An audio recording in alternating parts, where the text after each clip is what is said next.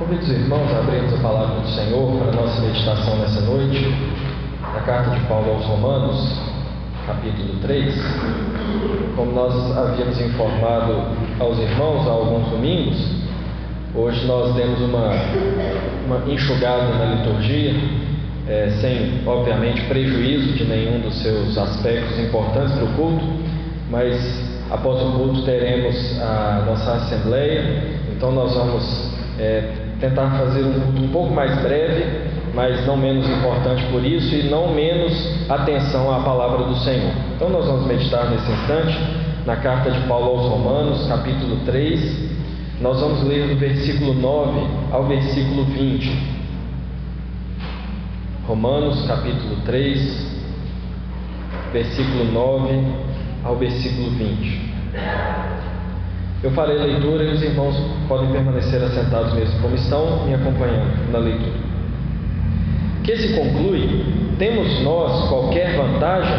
Não, de forma nenhuma. Pois já temos demonstrado que todos, tanto judeus como gregos, estão debaixo do pecado. Como está escrito: não há justo, nenhum sequer. Não há quem entenda, não há quem busque a Deus. Todos se extraviaram, a uma se fizeram inúteis, não há quem faça o bem, não há nenhum sequer. A garganta deles é sepulcro aberto, com a língua urdem engano, veneno de víbora está nos seus lábios, a boca eles a têm cheia de maldição e de amargura. São os seus pés velozes para derramar sangue, nos seus caminhos há destruição e miséria. Desconheceram o caminho da paz não há temor de Deus diante dos seus olhos. Ora, sabemos que tudo o que a lei diz, aos que vivem na lei o diz, para que se cale toda a boca e todo mundo seja culpável perante Deus, visto que ninguém será justificado diante dele por obras da lei, em razão de que pela lei vem o pleno conhecimento do pecado. Até aqui. Ah. O Senhor abençoe a sua palavra. Eu pergunto, irmãos, o que, que nós devemos ser como cristãos? Otimistas ou pessimistas? Você é uma pessoa otimista ou uma pessoa pessimista? Você é otimista, acha que a coisa vai melhorar? Acha que há alguém que pode trazer uma boa solução para o país, ou um político, ou um economista, ou qualquer pessoa na área social, algum ativista aí do clima, será que pode trazer grande solução para os grandes problemas da humanidade? Será que a inflação pode cair sempre mais, o poder aquisitivo nosso melhorar? Será que alguma coisa pode aparecer aí para a cura do câncer, da AIDS, erradicar de vez a fome no mundo? Você pensa assim? Você acha que isso é possível? Ou você é uma pessoa pessimista? Você acha que vai de mal a pior? Que tanto o homem quanto a tecnologia só vão trazer mais problemas a nós? Que a economia vai de mal a pior? Que vai haver cada vez mais desigualdade? Que a AIDS, a fome, o câncer vão continuar dizimando a população mundial e os valores familiares vão cada vez piorar e a família vai sucumbir diante do mundo. Você é pessimista? É muito difícil, irmãos, nós escolhermos uma das opções, porque às vezes nós podemos ser muito rápidos em escolher uma delas. Nós podemos ver algumas coisas boas acontecendo e de pronto dizer que podemos ser otimistas. Afinal de contas, muita coisa boa acontece. Hoje, é, poucas pessoas morrem de alguma doença aí que algum, algumas décadas atrás matava muito. Então a tecnologia, o avanço da medicina traz conforto e traz benefícios a nós. Mas talvez sejamos muito rápidos em dizer que, somos, que devemos ser pessimistas. Afinal de contas, parece que a corrupção nunca vai acabar, não tem fim, parece que a doença não tem fim, a maldade do homem não tem fim, e nós ficamos então sem saber, devemos ser pessimistas ou otimistas. Depende. Depende de aonde nós estamos colocando a nossa esperança, para melhora ou para pior. E o fato é, meus irmãos, que muitas vezes nós somos otimistas com o fundamento errado. Muitas vezes nós somos otimistas crendo que o homem pode nos dar alguma coisa boa, crendo que o ser humano pode fazer alguma coisa por nós. Muitas vezes somos otimistas com relação à humanidade, mas nós ignoramos uma palavra fundamental que tem que nos fazer necessariamente pessimistas com relação ao homem. E essa palavra é pecado. O pecado é a maior desgraça que já aconteceu na humanidade. O pecado é a raiz de todo mal. O pecado é a raiz de toda violência. O pecado é a raiz de toda corrupção. O pecado é a raiz de tudo de ruim que acontece no nosso meio. De modo, meus irmãos, que a existência do pecado e a realidade do homem como pecador nos impedem de sermos pessoas otimistas. Porque o pecado traz grande problema para nós. E esse texto nos mostra coisas muito sérias e muito profundas que são resultados do pecado e que nos levam, em determinado sentido e em determinado ponto, a necessariamente sermos pessoas pessimistas. A primeira coisa que esse texto nos ensina é a universalidade do pecado. O pecado é um mal que atingiu todo homem, indistintamente. Será que existe alguém melhor do que alguém? Será que existe alguém que nós podemos olhar e colocar nessa pessoa nossa confiança? Será que existe alguém que de maneira é, proativa ou de maneira bondosa pode fazer algo por nós? Será que, existem, será que existe alguma pessoa que distingue por uma bondade intrínseca ou pela ausência de perversidade no seu próprio coração? Se existisse alguém assim, haveria um pouco de esperança, mas não existe. O pecado é universal, o pecado contaminou a todo homem. E é isso que Paulo fala no versículo 9, que se conclui: temos nós, ele falando dos judeus, temos nós qualquer vantagem? De forma nenhuma. Já temos demonstrado que todos, tanto judeus quanto gregos, estão debaixo do pecado. Meus irmãos, o que que Paulo está respondendo aqui? Se nós lembrarmos de algumas semanas atrás, lá no versículo 1 do capítulo 3, Paulo pergunta, faz essa mesma pergunta: Nós temos alguma vantagem, nós judeus? por termos conhecido a Bíblia, recebido os oráculos, e ele vai dizer em um primeiro momento assim: sim, temos vantagem, recebemos a aliança, recebemos a palavra, a revelação de Deus, mas a conclusão depois de tudo é que Paulo fala: não há vantagem.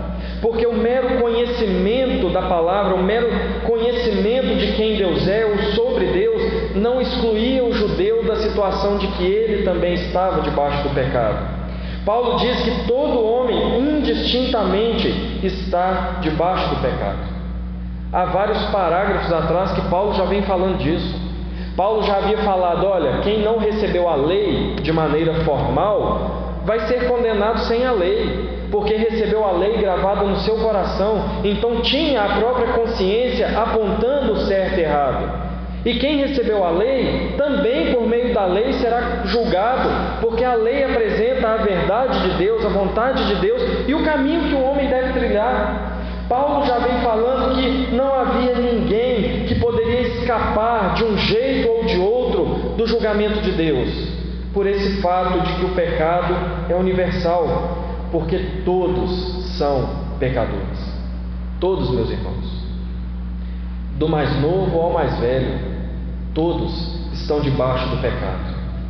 É por isso que antes eu perguntei, né, será que existe alguém melhor do que alguém? Às vezes nós olhamos e nós vemos níveis morais e níveis educacionais e níveis éticos diferentes. Às vezes nós, nós percebemos claramente que socialmente existem pessoas melhores do que outras. Existem pessoas que são caridosas e outras que são avarentas. Existem pessoas que são violentas e existem pessoas que são pacifistas uns com os outros. Existem pessoas que suportam o som alto do vizinho e existem pessoas que têm vontade de matar o vizinho por causa de alguma coisa. Existem diferenças nesse nível humano, mas meus irmãos, diante de Deus não existe alguém bom. Diante de Deus não existe ninguém que é melhor do que ninguém, porque por causa do pecado de Adão, todos nós somos iguais. Quando Adão pecou, ele que era o nosso representante diante de Deus, quando ele pecou, ele condenou toda a raça humana a viver nessa mesma situação, debaixo do pecado. Sendo ele o nosso pai, sendo ele o pai de toda a raça humana, a herança que ele nos deixou foi justamente o pecado. A herança que ele nos deixou foi justamente a corrupção. A herança que ele nos deixou foi justamente a culpa. Portanto, não há como escapar, a Bíblia diz que todos são pecadores. É certo, meus irmãos, como eu falei, que existem níveis muito diferentes. É muito diferente um cidadão brasileiro que foi educado, que frequentou escolas, que vive debaixo de uma série de, de arranjos legais, né, de leis, é muito diferente um brasileiro de um membro de uma tribo que é canibal. Existe uma grande diferença. A cultura, a educação, a religião são meios que Deus provê para frear a maldade do homem, para impedir que o homem demonstre tudo aquilo que ele poderia ser, demonstre tudo aquilo que está no coração dele. Mas, meus irmãos, não nos enganemos, todos nós somos pecadores. Aquelas pessoas que aos nossos olhos parecem tão boas são pecadoras. Aquelas crianças que aos nossos olhos, assim, né, toda envoltas em, em manto, acabou de nascer, ainda não fez nada, é pecador, meus irmãos. Aquelas pessoas caridosas, aquelas pessoas que despendem grande parte dos seus bens em favor de outros, meus irmãos, não há otimismo em relação ao ser humano, porque todos são pecadores. Nós não podemos ser otimistas em relação ao mundo, porque nós estamos todos no mesmo barco. Não há quem vai fazer alguma coisa boa por nós. Não há um grande político que vai surgir e vai ser o grande salvador do mundo. Não há nenhum economista que vá conseguir produzir um sistema econômico que passe por cima da corrupção do coração humano. Não há nenhum médico que vá fazer grandes coisas espirituais ou pelo menos é, grandes transformações que o mundo vai melhorar. Existe nenhum pastor, nenhum religioso que possa fazer qualquer coisa de maneira a olharmos para ele e ficarmos otimistas.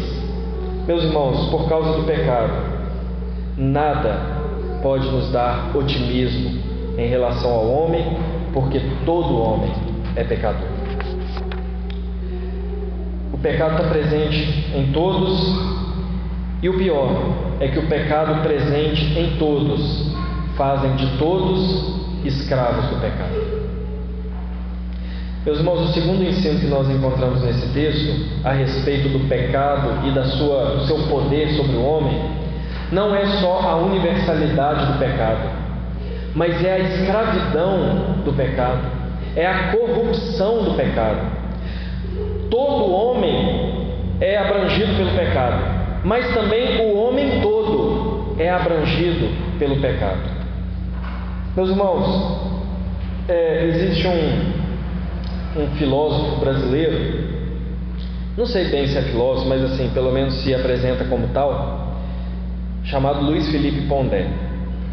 Ele escreveu um livro alguns anos atrás que chama Dez Mandamentos mais um. Uma proposta muito ousada, a meu, no meu ponto de vista. A proposta dele era fazer uma errata para Deus dos Dez Mandamentos. Então ele leu os Dez Mandamentos, ele estudou os Dez Mandamentos, ele, interpre... ele deu aquilo que foi a interpretação dele dos Dez Mandamentos e ele propõe um décimo primeiro mandamento. Meus irmãos, a cegueira espiritual levou ele a propor esse décimo primeiro mandamento, porque o décimo primeiro mandamento que ele propõe é acreditar na humanidade. Só uma pessoa cega e estúpida para falar uma coisa dessa. Meus irmãos, por que, que não dá para ter esperança? Por que, que não dá para acreditar na humanidade? Porque nós somos totalmente corrompidos. Porque nós somos completamente corruptos. Porque em nós não só habita o mal, mas o mal ele toma o ser humano de maneira completa. Olha o que, que Paulo fala no versículo 10 ao versículo 18. E aqui o que Paulo faz é citar várias passagens bíblicas. O que ele está fazendo aqui não é a citação de uma única passagem, um único salmo, mas ele faz citações de Eclesiastes, de Salmos, de Provérbios. E olha o que Paulo cita, olha o que Paulo fala, como está escrito: não há justo, nenhum sequer. Não há quem entenda, não há quem busque a Deus, todos se extraviaram, a uma se fizeram inúteis, não há quem faça o bem, nenhum sequer. A garganta deles é sepulcro, é sepulcro aberto. Com a língua urdem engano. Veneno de víbora está nos seus lábios. A boca eles a têm cheia de maldição e de amargura. São os seus pés velozes para derramar sangue. Nos seus caminhos há destruição e miséria. Desconheceram o caminho da paz. Não há temor de Deus diante dos seus olhos. Paulo faz aqui de maneira muito forte é fundamentar essa corrupção do homem nas Escrituras, Quando ele diz está escrito, meus irmãos, ele não está fazendo simplesmente uma citação, ele está fundamentando essa verdade na própria palavra de Deus, e o que a palavra de Deus nos diz é que o homem está completamente corrompido pelo pecado. Olha bem, meus irmãos, mais uma vez, não estamos dizendo aqui que o homem é tão mau quanto ele poderia ser. Nós somos piores do que de fato nos apresentamos. Deus é que nos, nos, segura, Deus é que retém a maldade do homem. Mas todas as áreas da nossa vida são corrompidas pelo pecado, principalmente as áreas mais fundamentais, e é o que Paulo vai mostrar aqui. Paulo vai, nós poderíamos separar aqui em três pequenos blocos, versículo 10 a 12, 13 a 14, 15 a 18, em que vai mostrar três áreas do ser humano corrompidas pelo pecado. Primeiro é a mente do homem. A mente do homem é escravizada pelo pecado. Não há quem entenda, não há quem busque a Deus. A uma se fizeram inúteis, se extraviaram, como resultado de uma mente embrutecida como resultado de uma mente escrava do pecado, como resultado de uma mente rebelde contra Deus. Paulo já falou isso lá no versículo 18 do capítulo 1, quando ele diz que o homem conheceu a verdade, mas por causa da injustiça ele detém a verdade, ele retém a verdade e ele prefere a mentira, porque a mente do homem é corrompida totalmente pelo pecado. E a ênfase de Paulo é muito grande, por duas ou três vezes ele diz: nenhum nenhum sequer, não há nenhum. Em segundo lugar, Paulo fala do coração, dos versículos 13, nos versículos 13 e 14. Não aparece a palavra coração aqui. Está todo o tempo falando de boca, lábios, garganta, mas é provável, talvez, que Paulo está puxando algum ensinamento baseado em provérbios, ou baseado naquele texto que diz, ou em textos similares que diz que a boca fala daquilo que o coração está cheio. Meus irmãos, há um comentarista que ele tem uma fez uma percepção muito boa a respeito desse texto, que quando Paulo fala da degradação do ser humano, ele poderia usar muitos outros pecados. Fala a verdade, irmão. Se a gente fosse falar assim, fala uma crueldade que o homem pode fazer. Ah, nossa mente a gente poderia ser levado para os crimes mais famosos da humanidade, para as maldades mais cruéis, para as perversidades mais profundas, e a gente conseguiria listar aqui vários pecados que mostrariam como o homem é corrupto. Mas sabe o que, que Paulo faz? Ele mostra algo que é comum a todos nós, que é o problema da língua, que é o problema da boca, que é o problema daquilo que sai do nosso coração, para mostrar como nós somos perversos. Porque se ele colocasse aqui o assassinato, eu creio que todos nós aqui estaríamos tranquilos, né? Se colocasse aqui grandes desvios de dinheiro público, todo, talvez todos nós aqui estivéssemos sossegados. Mas esse texto nos humilha, porque todos nós somos acusados por esse texto. Porque todos nós usamos a nossa língua, a nossa boca para amaldiçoar. Porque nós caímos pela nossa própria boca. Porque nós morremos por ela, mas nós também produzimos morte nós também fazemos cair pela nossa língua.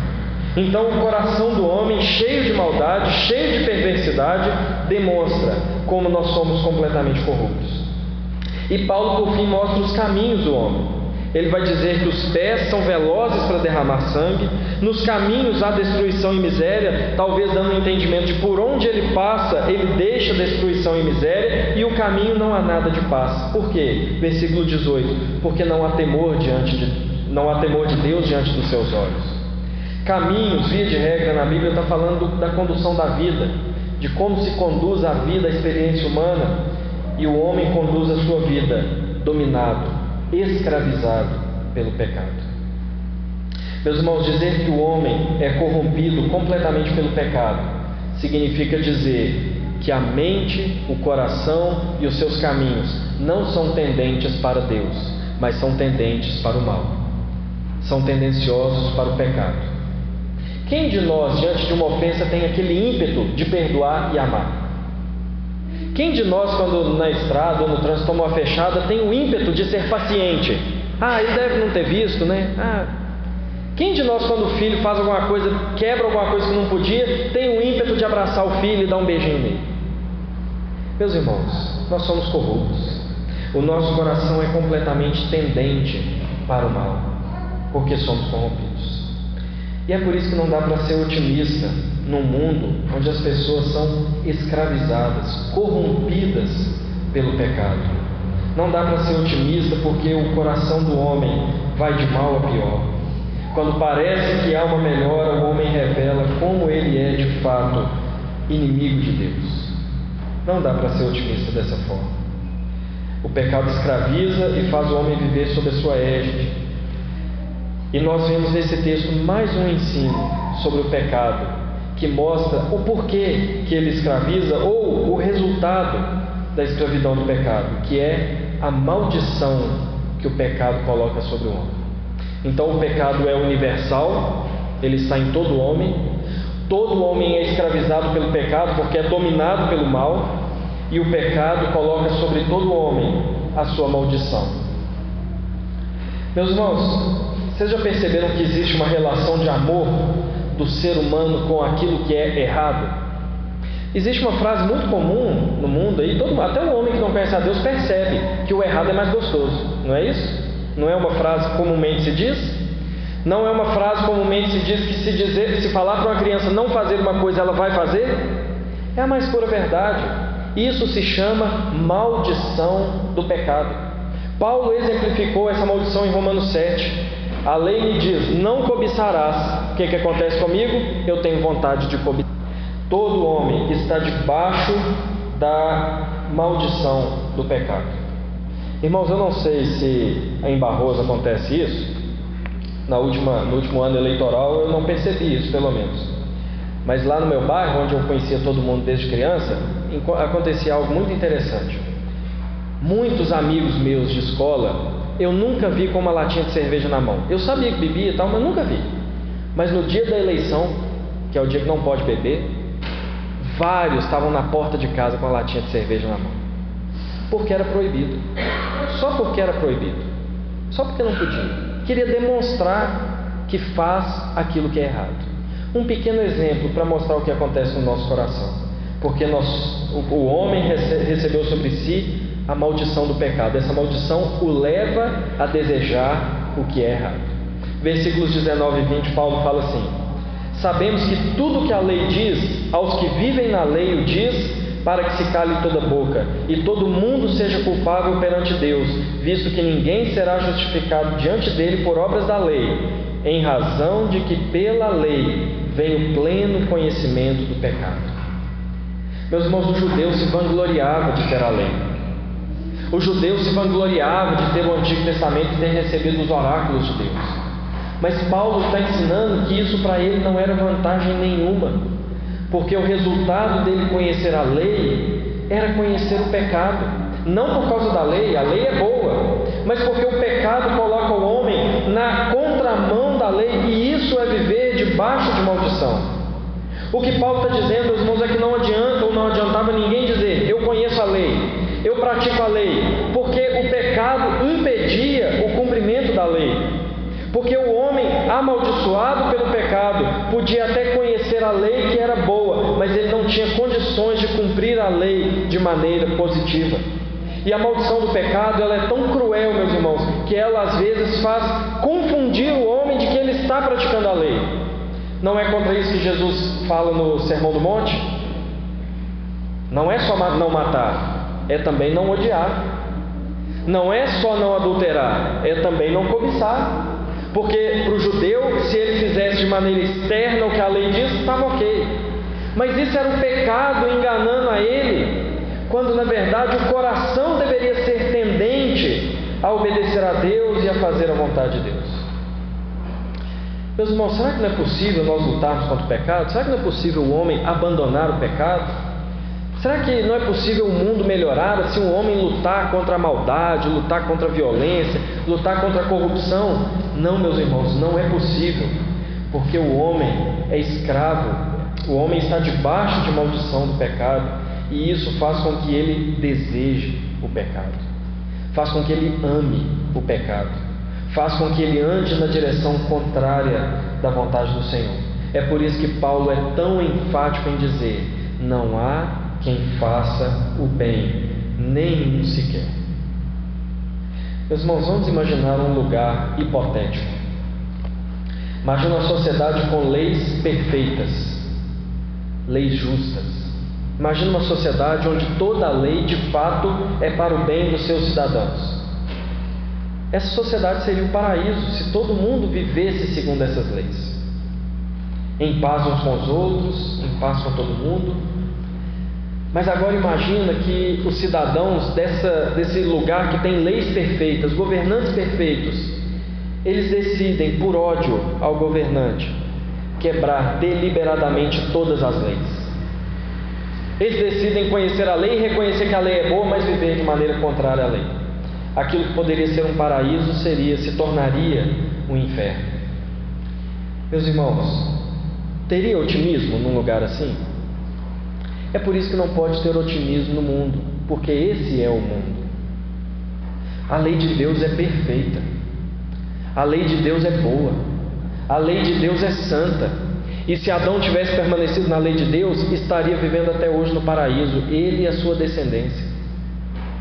Mas por causa do pecado, o homem, por ódio a Deus, por rebeldia contra Deus, decide quebrar a lei de Deus. E é por isso que nós vivemos, não vou dizer o inferno, mas num lugar bem pior do que poderia ser. Meus irmãos, assim é o mundo, amaldiçoado pelo pecado. E é por isso que não dá para ser otimista, olhando para o homem, olhando para esse mundo, não dá para ser. Mas eu queria encerrar, meus irmãos, pensando que será que só nos resta ser pessimistas? Será que a nossa vida tem que ser uma vida fatalista? Ah, tudo vai de mal a pior mesmo, então vamos tocar o barco, vamos torcer para tudo acabar logo. Não, meus irmãos, eu falei no início que nós devemos ser pessimistas se nós colocarmos a nossa esperança no homem que nós temos que ser pessimistas se nós colocarmos a nossa esperança na política, na economia, na tecnologia ou na medicina, ou mesmo na religião. Mas há espaço para o otimismo se nós colocarmos a nossa esperança no Senhor Jesus. Podemos ser pessoas otimistas, mas não só pessoas otimistas. Podemos ser as pessoas mais otimistas do mundo. Na verdade, não pode haver ninguém mais otimista do que o cristão. Não pode haver alguém que crê mais que as coisas vão melhorar do que o cristão. Mas não por nossa causa, não por causa do homem, mas por causa de Jesus Cristo. Se é fato que todos os homens são pecadores e isso nos leva a ser pessimistas, mas existem, existe Jesus Cristo que não foi pecador. Então Ele é a nossa esperança. Ele é que nos dá otimista de que as coisas vão melhorar. Se todo homem é pecador, foi contaminado pelo pecado e por isso vai de mal a pior, existiu aquele que veio pelo poder de Deus,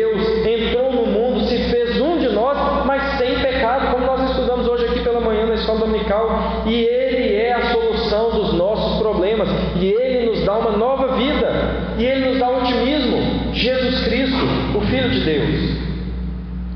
Se não há otimismo no homem, porque todos são escravos do pecado, Jesus Cristo é, no, é o nosso é onde nós encontramos otimismo, porque Ele nos liberta da escravidão do pecado.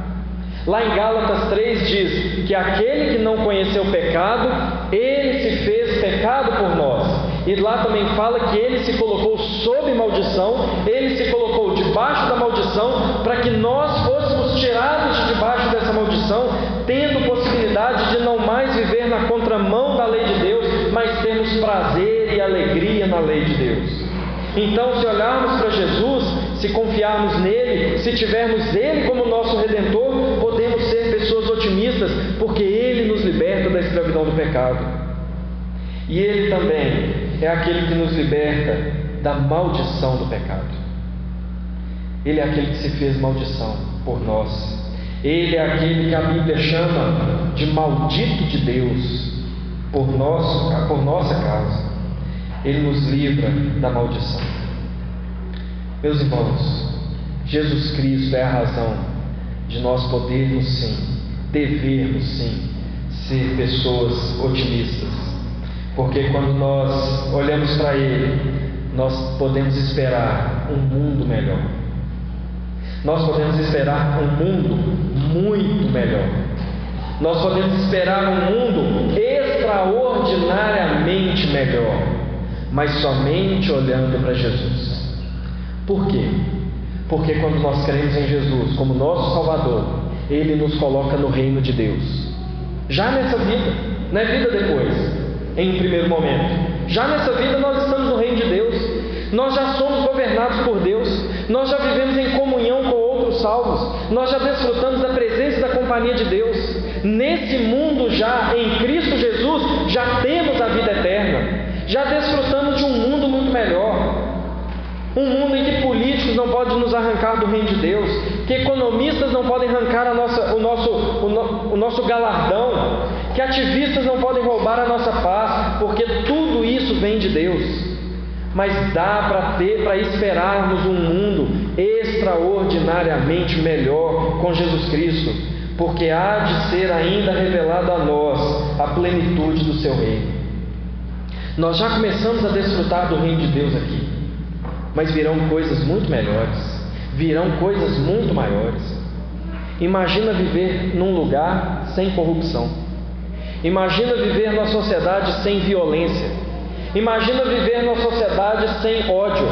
Imagina viver num lugar sem fofoca. Imagina viver num lugar onde não existe o pecado.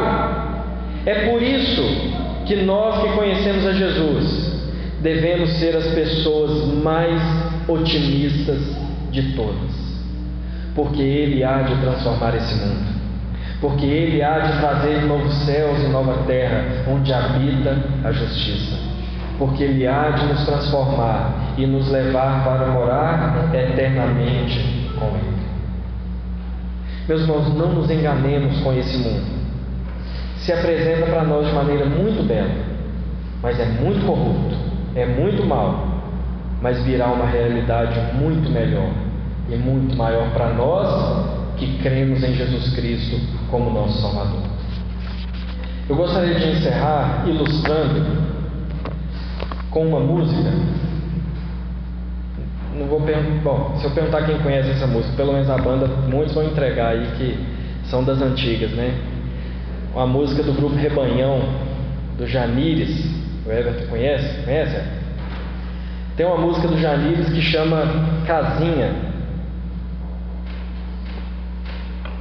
E ele mostra essas três realidades nessa música: aquilo que a gente olha para o mundo e vê, aquilo que o mundo de fato é, mas aquilo que nós devemos esperar. E ele diz assim então nessa música: Atrás desse monte tem uma cidade, com casinhas brancas, casarões, moças nos portões, velhos nas janelas e a velha Maria Fumaça descansa na praça, escutando a bandinha tocar valsas e canções nos corações de jovens namorados. Atrás dessa fumaça tem uma cidade com crianças no meio da rua, brincando com a lua, contando segredos, e os velhinhos nos bancos de jardim assistem ao fim de mais uma tarde. Atrás desse monte tem uma realidade casinhas brancas pinchadas palavrões, pecados nos portões, fracassos na janela. E a velha Maria Fumaça assiste a desgraça no meio da praça. E a bandinha faz o fundo musical para mais um funeral de quem cansou de viver. Atrás dessa fumaça tem uma realidade: polícias e ladrões, trancas nos portões, grades nas janelas. E os velhinhos bêbados nos bancos de jardins assistem seus fins. Atrás desse mundo tem uma cidade, Jesus Cristo quem construiu quando subiu naquela cruz. Então, podemos ser otimistas ou pessimistas. Se confiamos, se não confiamos em Jesus, se vivemos por nós mesmos, sejamos pessimistas. Porque o que reserva para nós é esse segundo, segundo retrato de uma cidade. E vai piorar. Mas se confiamos no Senhor Jesus, podemos sim ser otimistas, porque Ele há de trazer para nós uma Ele já traz pelo seu Espírito uma realidade muito maior e há de concretizar por fim uma realidade, como o Apocalipse diz, onde toda lágrima será enxugada. Amém? Vamos colocar de pé, vamos orar?